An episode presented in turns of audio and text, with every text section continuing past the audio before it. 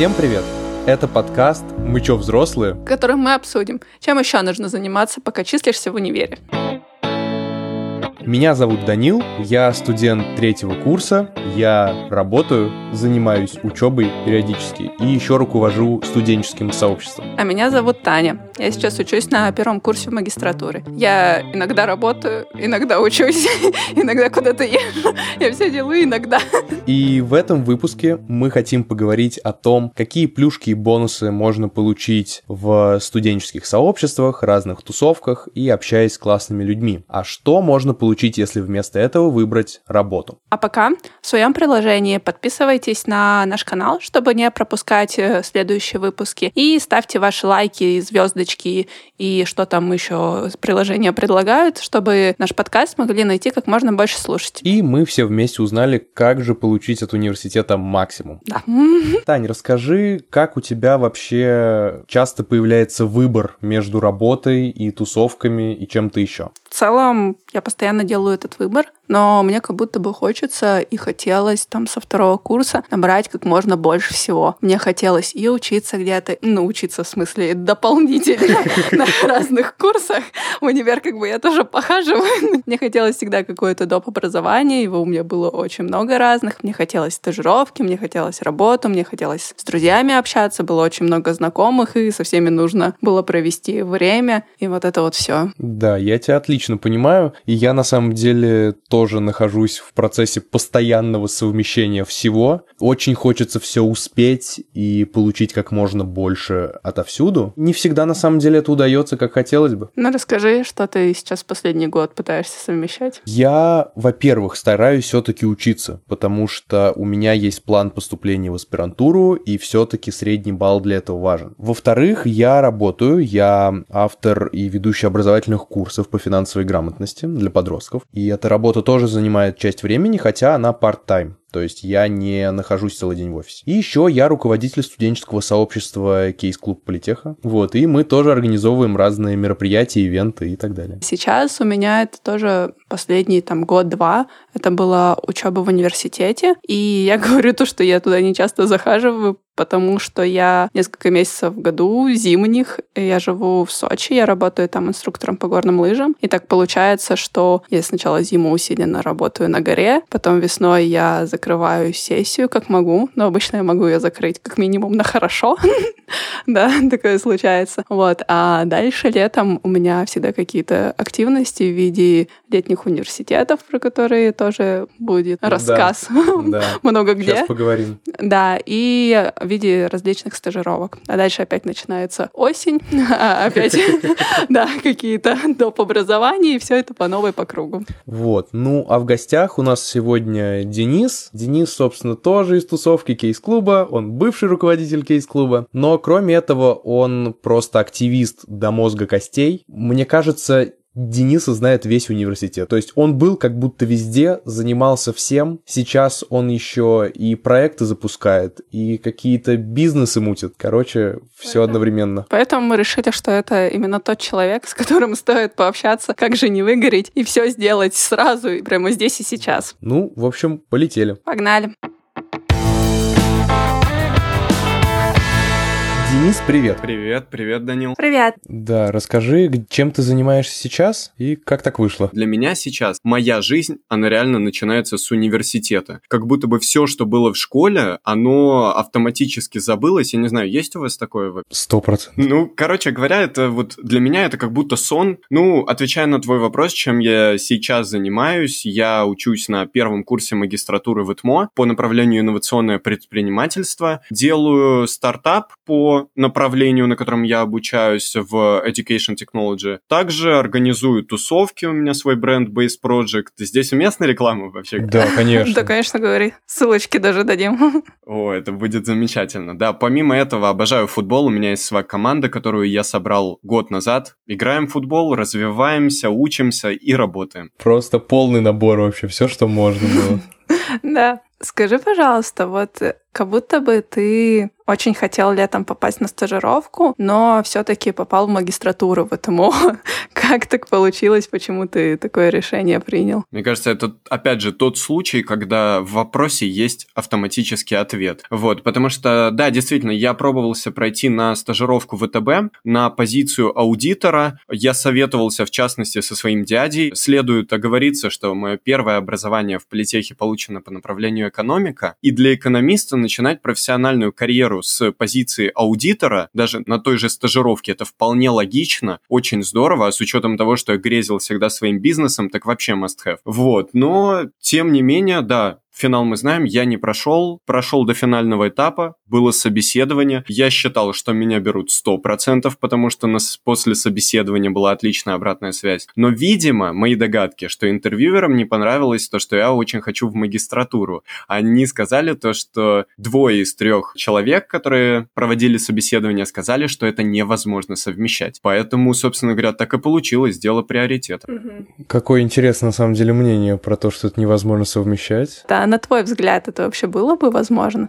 Ты же по жизни все совмещаешь. Да, слушайте, на самом деле, оборачиваясь назад, я вот иногда... Я много работаю с э, активными людьми, там, и взаимодействую как с друзьями, и как с коллегами на одном уровне, и подопечные у меня есть, э, подчиненные, вернее, правильно сказать. И я иногда их не понимаю. Внутри меня такой ребенок сидит, который говорит, как ты не можешь выполнить такие простые задачи? Я вообще в свое время совмещал все на свете, а ты мне сейчас говоришь, что у тебя времени мало. Вот, на самом самом деле это все индивидуальная тема. Отвечая на вопрос по совмещению, могу сказать то, что стажировку с э, учебой, с занятием спортом и с э, моим проектом по организации мероприятий было бы очень сложно совмещать, потому что это работа, где ты в офис, где ты 8 часов, где у тебя иногда, я так подозреваю, что всегда ненормированный рабочий день.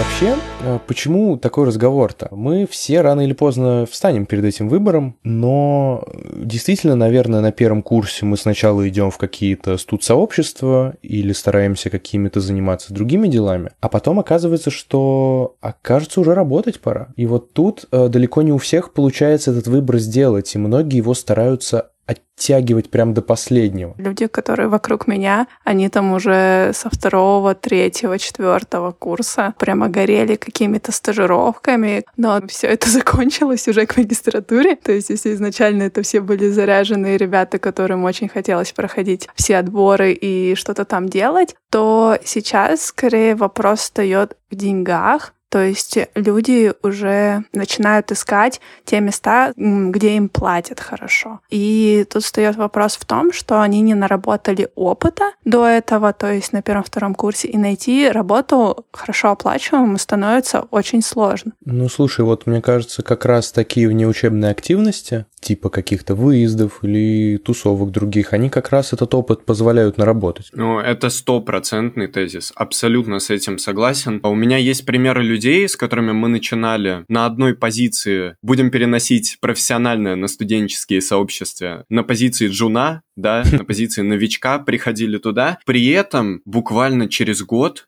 или через полтора. Возьмем конкретный пример СММщиков, да, люди вообще не умели писать, люди не знали, mm-hmm. что это такое, начинали в студенческих сообществах, и через полтора года они приходили и говорили, все, мы покидаем ваше объединение, потому что я буду зарабатывать деньги на этом. Меня взяли, я теперь СММщик в каком-нибудь проекте или компании. С самого начала кажется это очень хорошо, круто, ты сразу начинаешь монетизировать свои навыки, которые только-только приобрел, такой фаст-трек прям в профессию, но с другой стороны, какое количество навыков ты приобрел за полтора года? Я на самом деле, когда работала в HR, и сама, когда проходила очень много собеседований, когда тебе на младших курсах нечего особо писать в резюме, резюме или рассказывать о чем-то на собеседовании, HR очень сильно копают в то, что ты делал в универе. И если ты э, был частью какого-то сообщества, не просто там условно танцев или не просто клуба КВН, а если ты занимался каком-то профессиональном, то есть там, не знаю, какие-нибудь дебаты, что-то связанное с организацией, то HR очень сильно за это цеплялись и начинали раскручивать, начинали раскручивать тебя на ситуации, то есть какие были сложные моменты, как ты там общался с командой, как у тебя получалось договариваться, и у тебя уже есть ответы на эти вопросы, просто потому что у тебя есть этот опыт, и эти ситуации с тобой случались, и ты можешь их проанализировать. Я с вами согласен, и я сейчас смотрю там на свое резюме, я понимаю, что у меня кейс-клуб условно занимает половину резюме, и как бы, ну, это здорово, но мне кажется, у нас может быть такое с вами чуть-чуть искажение, потому что мы с вами берем какие-то крутые примеры, когда ты реально там полтора года работал, получил навыки СММщика и пошел куда-то зарабатывать деньги. Звучит здорово, но мне кажется, реально много ребят, которые из активизма, они просто не могут себя найти, поэтому продолжают оставаться в этой тусовке всеми способами. Там э, идут в магистратуру и все еще будучи ага. в этом профи. А, а на жизнь зарабатывают, получая ПГАС.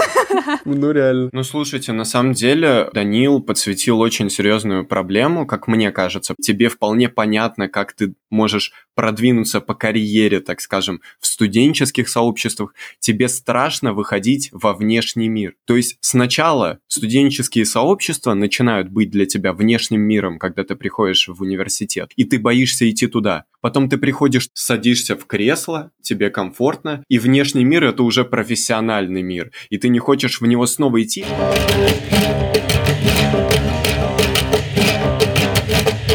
Меня появилась мысль, вот когда начинали говорить про резюме, Таня говорит, что не считается КВН тот же. Но, условно говоря, представьте, есть парень, который отучился на маркетинг, подается на вакансию, которая предполагает публичные выступления, и при этом у него есть там хардскиллы, которые он приобрел в обучении. Мне кажется, это очень даже приемлемый опыт. Ну да, окей, наверное, все-таки зависит от того, где Это ты правда, учишься. Да. Наверное, и танцы ок, если ты хочешь хореографом быть. Конечно, то есть вот ты правильно сказала, что нужно правильно подать. То есть ты должен подсветить то, что будет релевантно в нужной области. Ну окей, а совмещать-то как все это? Мне удавалось совмещать это все дело, и у меня сформировалось конкретное понимание, почему я до сих пор не выгорел, хотя у меня там из 7 дней на неделе 10 до 14 собраний может быть, включая созвоны, да, а при этом еще учиться надо, да, при этом еще надо сделать домашку, помимо того, что сходить на пару. С девушкой погулять. С девушкой погулять. Тогда девушки не было, да, вот когда начало все отваливаться, появилась. Вот, да, и... Да, когда резко появилось время. Да, да, да.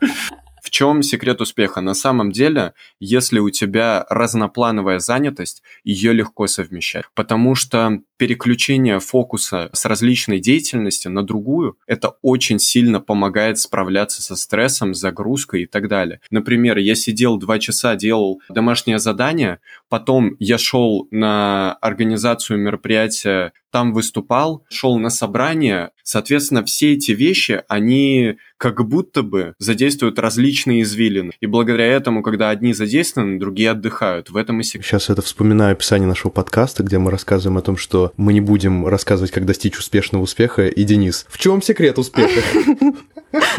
Покупайте мою книгу. Покупайте твой курс, да. Не знаю, у меня всегда получалось это все совмещать э, с тем, что это происходило в разные периоды времени. Там зимой я усиленно работала, весной я усиленно занималась, чтобы закрыть эту сессию. Летом я опять работала, но уже там в другой сфере абсолютно. Там шла на какую-нибудь стажировку и условно месяцев пять до осени пахивала на какой-то стажировке. Дальше я там ехала отдыхать, и опять все зимой, все заново по кругу. И у меня достаточно много получилось разноплановой деятельности. Вот, и у меня опыт есть и там, и там, и там. Но я вот не чувствовала на себе очень большого давления просто за счет того, что это чередовалось. Ну вот смотри, я, во-первых, э, могу сказать по поводу того, что Денис сказал. Я согласен. Действительно, когда у тебя разные проекты, и ты каждым из них горишь, это прикольно, потому что у тебя много поводов что-то делать. Но, как по мне, это работает только в том случае, когда задачи не настолько рутинные. Если у тебя три проекта и все одинаково душные,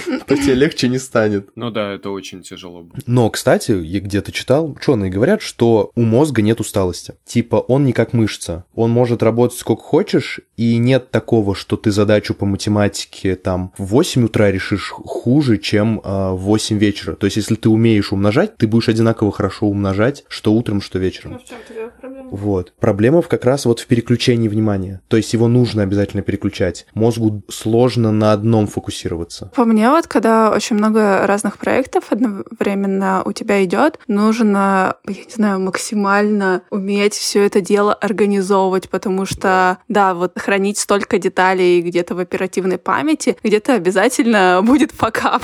Поэтому вот этот весь тайм-менеджмент, ведение блокнотиков со всеми своими задачами на день вошли Но в чат. Вообще, одно из главных возражений у многих э, студентов, которые решаются, что пора бы работать, это то, что невозможно найти норм места студенту, пока у тебя недостаточно опыта. И это ты описала классных HR, которые пытаются копать, разобраться в тебе, а многие, ну, типа, даже не напишут тебе и не позовут на интервью. Ну, так, блин, надо уметь продать свои навыки. Если ты в своем резюме оставил пол листа, ну да, наверное, не перезвонят. Но на самом деле нельзя воспринимать студенческие сообщества как какую-то сверхплощадку для получения хардскиллов. Вот если брать там супер классные сообщества, да, там очень классный board, там компетентные наставники. Но представьте, опять же, историю, если приходит какой-то молодой парень в сообщество или девушка, и его учат некомпетентный человек. Ну, соответственно, такой же примерно и получится. Поэтому это возможности в первую очередь. Проявить себя, а, создать что-то новое и за счет этого развиваться. И потом, например, сказать, я создал свой проект. Или вторая очень важная возможность – это знакомство. Но они не появятся просто так. Они не появятся, потому что вы теперь одногруппники. Да, это только единственный случай. Ты познакомишься с 30 людьми, потому что вы ходите на одни и те же пары. Ну и что? И сильно ты их не узнаешь. Люди познаются в работе. Вот это реально мой девиз. Для меня очень важен человек в плане юмора, это, наверное, одно из самых приоритетных качеств. И в плане того, как он относится к работе. Так вот, благодаря работе я как раз-таки познакомился со многими друзьями и так далее, в том числе не с друзьями, но с людьми, с которыми я сейчас делаю проекты, с людьми, с которыми я зарабатывал деньги. И поэтому это очень важная площадка для знакомства. В политехе. Мы взаимодействовали с компанией Nexign, и очень хорошо я был знаком с их HR-ами, однако, ну, как-то неловко, да, просто писать в WhatsApp, слушайте, возьмите-ка меня на работу, хотя компания мне очень нравилась. И девушка, с которой я давно дружу, как-то присылает мне в 2 часа ночи Денис, я нашла вакансию твоей мечты, дословно. Я открываю вакансия от Нексайна, ну, я так условно э, срезюмирую, там вакансия, нужно э, осуществлять связь с университетами, нужно организовывать кейс-чемпионаты, нужно э, взаимодействовать с целевой аудиторией студент. И зарплата там тоже Капец, какая, я вам скажу. Я думаю, ничего себе. Кажется, я знаю, кто сейчас на этой должности, и это не ты. Да, это не я. я.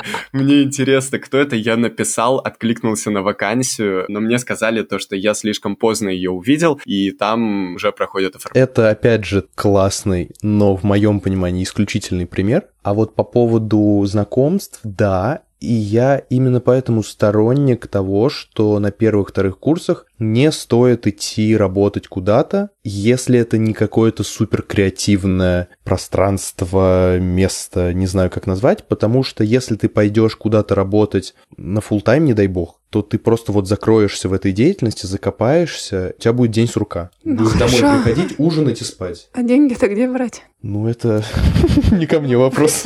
Это вопрос индивидуальный, да, если мы рассматриваем человека, который приехал из другого города, который не может брать деньги у родителей, то да, здесь без работы не обойтись, но опять же у него будет общежитие, то есть работа нужна будет для того, чтобы покрывать какие-то дневные свои расходы, это может быть какая-нибудь там part-time job, да, а остальное время ты можешь уделять mm-hmm. э, учебе и тем же самым студенческим сообществам, потому что вот я слышал ваш недавний подкаст, парень, э, который учится в вышке, говорил про инвестиции в себя. Mm-hmm. Так студенческие студенческие сообщества — это те же самые инвестиции в себя, просто ты платишь не деньгами, а временем. Ну вот, кстати, возвращаясь к деньгам, Тань, во-первых, у тебя не такие запросы на первом-втором курсе. Я тебе могу с уверенностью сказать, потому что я первый курс не работал, со второго курса я работаю, и вот сейчас мне как раз ай, как непросто от зарплаты отказаться. Ну, ты мне расскажи об этом, я к стоматологу вот. каждую неделю хожу по два раза. Вот, видишь? То есть, условно, на первом-втором курсе тебе ок, там, 15 тысяч рублей в месяц, тебе будет вообще в кайф. Слушайте, а что вам про это родители говорят? Про что конкретно, Данил? Ну вот про работу на вообще во время учебы в университете. У меня следующая ситуация. Мои родители всегда мне давали деньги. Следует сразу оговориться, то, что речь идет не о колоссальных каких-то суммах и даже не о средних. Просто, если мне что-то надо было, типа там, у меня порвались кроссовки, да, мы дадим тебе денег. Но, тем не менее, у меня в трудовой книжке есть отметка в 14 лет. Также я работал в 15 лет, в 16 лет, в 17 лет, в 18. Я работал каждый год своей жизни. Естественно, в 14 это была летняя работа, в 15 тоже, в 16 тоже, тоже, потому что остальное время съедала учеба и какие-то кружки. Но, тем не менее, у меня вот с 14 лет был такой период, когда я хотел уже начать зарабатывать, обеспечивать себя сам. И во мне это все время сидело. Поэтому мои родители всегда говорили про то, что тебе нужно учиться, это твоя главная работа. И в школе, и в университете. Но они не могли перебороть то, что я хотел какой-то самостоятельности достичь. И не знаю, постепенно, постепенно я понимаю то, что родители были правы, Нельзя убивать все время на работу. Учеба мне принесла настолько много, а в частности студенческие объединения, что, ну, здесь подкаста не хватит на то, чтобы описать. Ну, мне вот, не знаю, мама всегда примерно так же говорила, что смысл идти на какую-то работу тем же там официантом или кассиром, ну, будут тебе платить там, если повезет, 300 рублей в час. Пожалуйста, потрать этот час лучше и выучи что-нибудь новенькое. 300 рублей в час, это какой-то фешенебельный кассир. А что, сейчас меньше платят? Ну, типа рублей 200. Какой ужас. Это вообще кошмар. Не-не-не, кассиру, мне кажется, 180 да, ставка, да, даже да. меньше. Какой ужас. Именно поэтому я не могу найти работу, потому что у меня другие ожидания от зарплаты.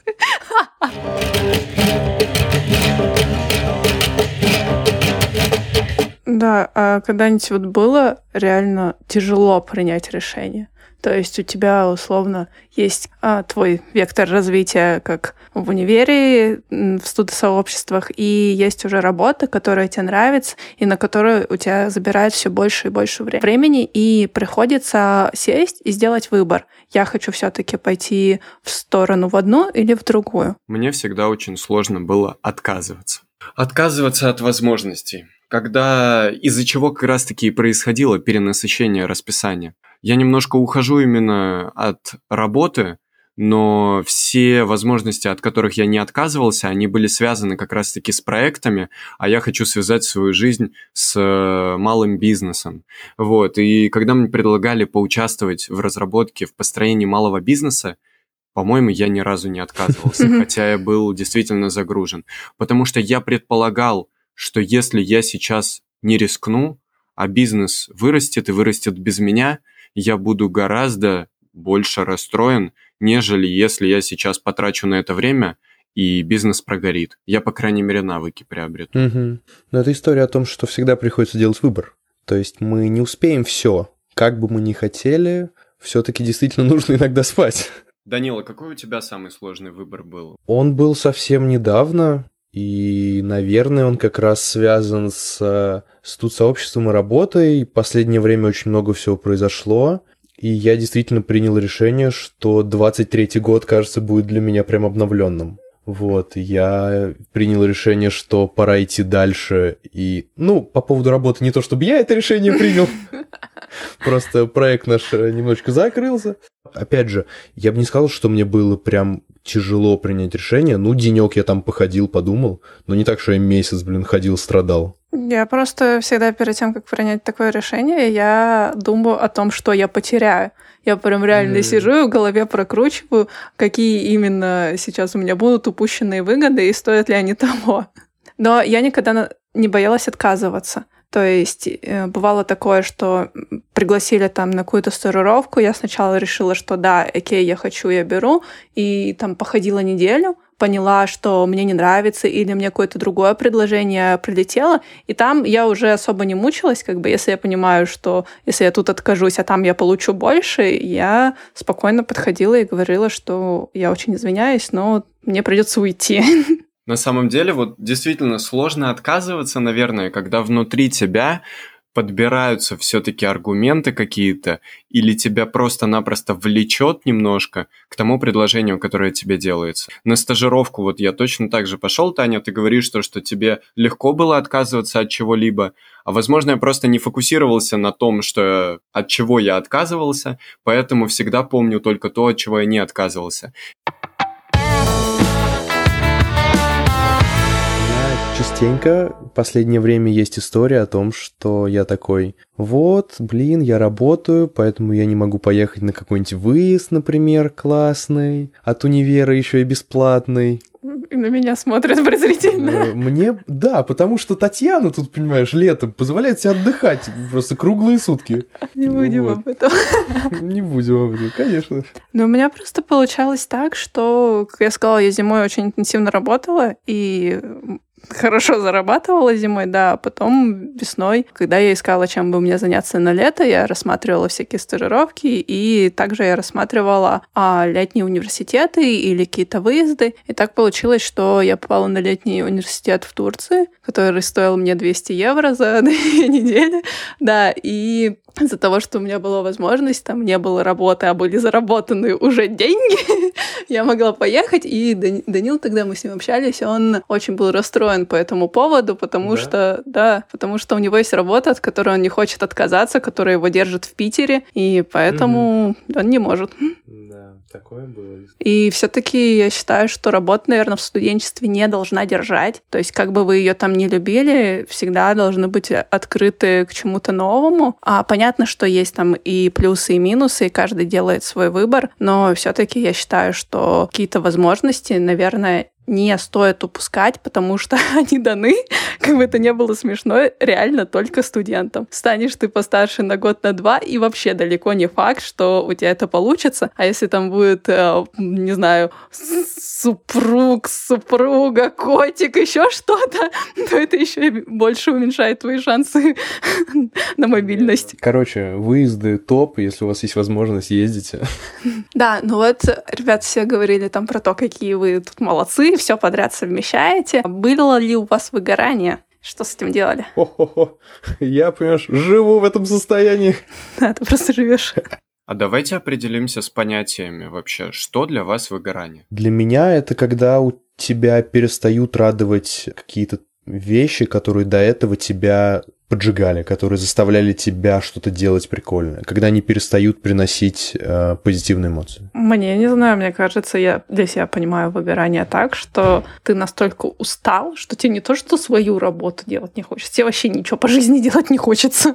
Ну, это вот что-то такое ближе к депрессии как будто. Вы очень хорошее определение дали, как мне кажется. Вот их совместить, и я точно так же их понимаю. В тех определениях, которые вы дали, у меня такого не было. У меня есть футбол, который я люблю всю жизнь, мне футбол приносил удовольствие абсолютно всегда. Вот когда он перестанет приносить Тогда удовольствие... Тогда ты поймешь, что ты... Я пойму, что я выгораю. Да-да-да. Это крутой маркер такой, кстати. Вот у меня такого нет. Не знаю. Я, наверное, есть перестану. Тогда я пойму, что все ну плохо. Еда топ, ладно, согласен. Я как раз хотел пошутить про шоколадки у Тани, не знаю. Да, да, да, да, да, реально. Собственно, смотрите, э, я предлагаю перейти к Блицу. Денис, расставь, пожалуйста, что было у тебя в приоритете во время учебы на бакалавриате. Есть у нас три пункта. Учеба, активизм и карьера. Активизм, учеба, карьера. То есть ты все-таки учился? Да, да, нет, на самом деле... Поучивался иногда. На самом деле, э, я пошел в активизм, окунулся в него с головой со второго курса. На первом курсе mm-hmm. я вообще отличником стал, и я думал, что я буду только учиться. А когда я понял, что учиться что-то не так сложно, э, меня пугали вышматом, а я его не только для себя делаю, но и помогаю одногруппникам. А делать-то что-то надо, развиваться как-то надо. Поэтому, да, я и активистом был, и учился. Но, правда, к третьему курсу выработалась стратегия, что два месяца ты активист, один э, ну, день, нет, ладно, две недели перед сессией ты закрываешь долги. Это не самая лучшая стратегия, но у меня сработало. Рабочая, я тоже ей пользуюсь с третьего курса. Прекрасно. Я, я вот э, все, все, все предыдущие года в университете слушал вас и стал теперь вести себя так. Да, ладно, Денис, спасибо тебе большое. Было очень полезно и интересно с тобой пообщаться. Было здорово. Спасибо большое вам. Очень давно хотел поучаствовать в таком формате, поэтому thank you за возможность. Да, Здорово. все, пока-пока. Пока-пока. Пока.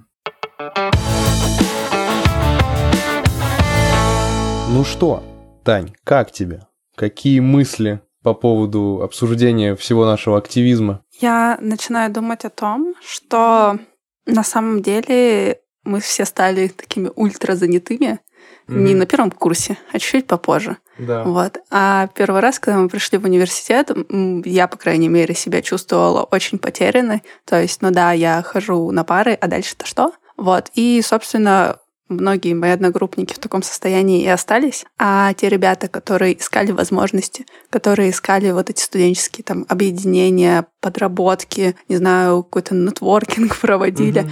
а, они смогли себя в чем-то реализовать. И через эти возможности ты уже там знакомишься с людьми, ты уже там получаешь какие-то новые предложения, у тебя открываются новые двери, и ты уже можешь что-то делать дальше, продолжать. Вообще это нормально быть потерянным, когда ты оказываешься в какой-то супер обновленной, необычной для себя ситуации, это норм. Но действительно я тоже топлю за то, чтобы стараться участвовать в каких-то активностях полезных. Ну, типа, прикольно, конечно, с ребятами в баре посидеть, классно. Но, наверное, будет гораздо полезнее съездить на какой-нибудь выезд, поучаствовать в конкурсе, чемпионате каком-нибудь, что-нибудь вот такое.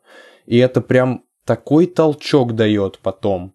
И это так помогает потом и в карьере в том числе, что просто бесценно, как говорится. Но Данил все еще сидит в барах, но он сидит в барах с руководителями других студенческих объединений, и они там за кружечкой пива обсуждают дела.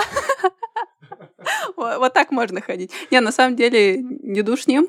Обязательно вот это, как часть нетворкинга, должна присутствовать в вашей правда. жизни, да. Это правда. Отдыхать тоже важно. Ну что, все, спасибо, что послушали. Пожалуйста, поставьте оценочку, подпишите наш подкаст на той платформе, где вы нас слушаете. Нам будет очень приятно, и еще больше людей смогут услышать наши выпуски. Ну и приходите пообщаться с нами в телеге. А то нам с Данилом уже грустно друг с другом. Да, давайте приходите, наведите нам немножечко позитива. Все, всем спасибо, всем пока. Пока!